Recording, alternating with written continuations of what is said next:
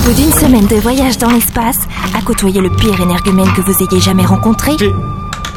C'est quoi ce truc? J'ai essayé de cuisiner un vrai repas avec ce que j'ai trouvé dans votre... Ah. Enfin, dans ce qui ressemble à une cuisine dans ce vaisseau. Ça vous plaît pas, peut-être? Votre copain a l'air d'apprécier, lui. Un extraterrestre à la tête d'éléphant appelé Chess. Un robot de 90 cm de haut, initialement conçu comme jouet pour enfants, et un professeur à l'esprit incorporé dans un ordinateur de vaisseau Nous supposons que les derniers représentants de l'humanité encore en vie ont investi une planète cachée, l'Éden.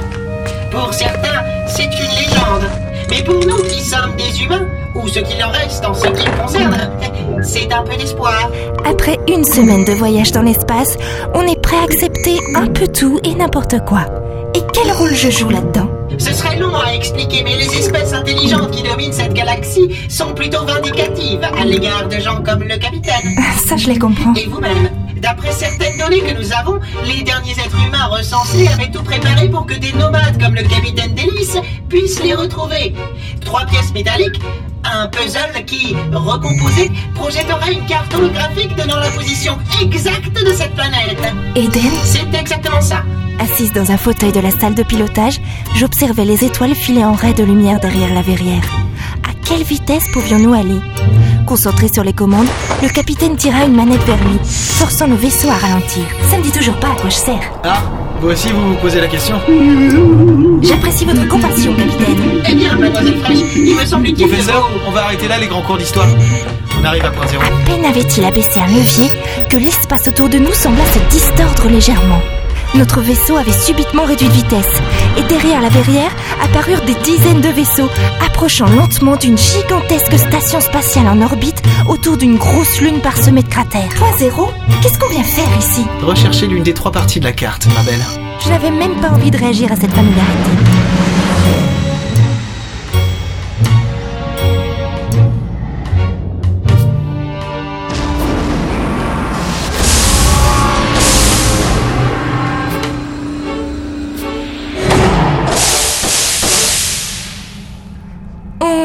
On n'avait pas eu trop l'occasion d'apprendre à se connaître tous les deux, hein Oui, évidemment, si on parlait la même langue et, et si tu ressemblais pas autant à un éléphant bleu, il y aurait sûrement plus d'affinité entre nous. Levez-vous de ce siège et mettez ça, vous descendez avec moi à bord de la station. Il m'a jeté une sorte de grande capeline noire au tissu étrange.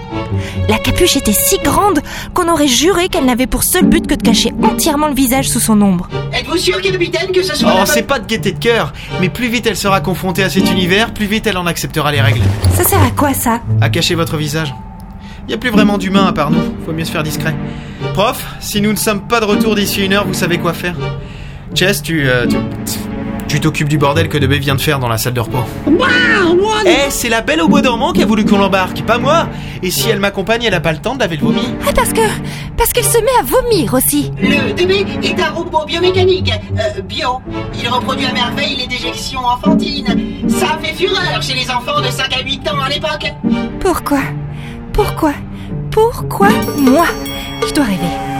Je pourrais vous raconter notre sortie du vaisseau dans un gigantesque hangar, notre passage dans le hall peuplé de... je sais pas quoi, des êtres, des choses, de toutes les couleurs, toutes les tailles, de cette station spatiale ressemblant à un immeuble gargantuesque, des milliers de couloirs d'ascenseurs et... et... et ce bar.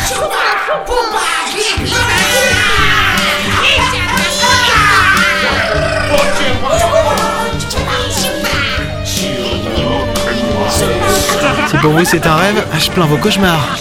Suivez-moi et surtout ne vous découvrez pas. Tous les deux vêtus d'une capeline, nous avancions dans un bar. Nous ferions un passage parmi des extraterrestres de toutes sortes, de gros poilus rouges visqueux aux petits aux yeux globuleux. Une étrange fumée verte se mêlait à des nuages pourpres, ici et là. Et ce n'était pas la faible lueur de néon crépitant qui rendait l'endroit encore plus convivial. Et ces odeurs D'après le capitaine, Point Zéro était un vestige de l'ancienne gloire humaine. Une ancienne station, semblable à la station Espérance, sur laquelle j'avais été cryogénisée 8000 ans auparavant. Maintenant, ce n'était plus qu'un squat, un point dans l'espace, où se croisaient les rebuts, les zéros, un point zéro.